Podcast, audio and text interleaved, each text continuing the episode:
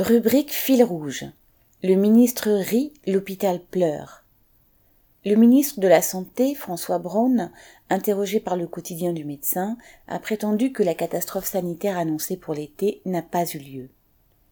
Ce n'est visiblement pas l'avis des soignants de permanence cet été, ni celui des malades qui ont dû faire de la route pour trouver un service d'urgence ouvert, ni celui des pompiers placés dans la même situation et qui avaient pourtant autre chose à faire, ni celui en fait de qui que ce soit ayant une once d'humanité ou d'imagination. Mais ce n'est pas ce qu'on demande à un ministre. Pour lui, il faut simplement faire des économies sur le dos des malades et des soignants.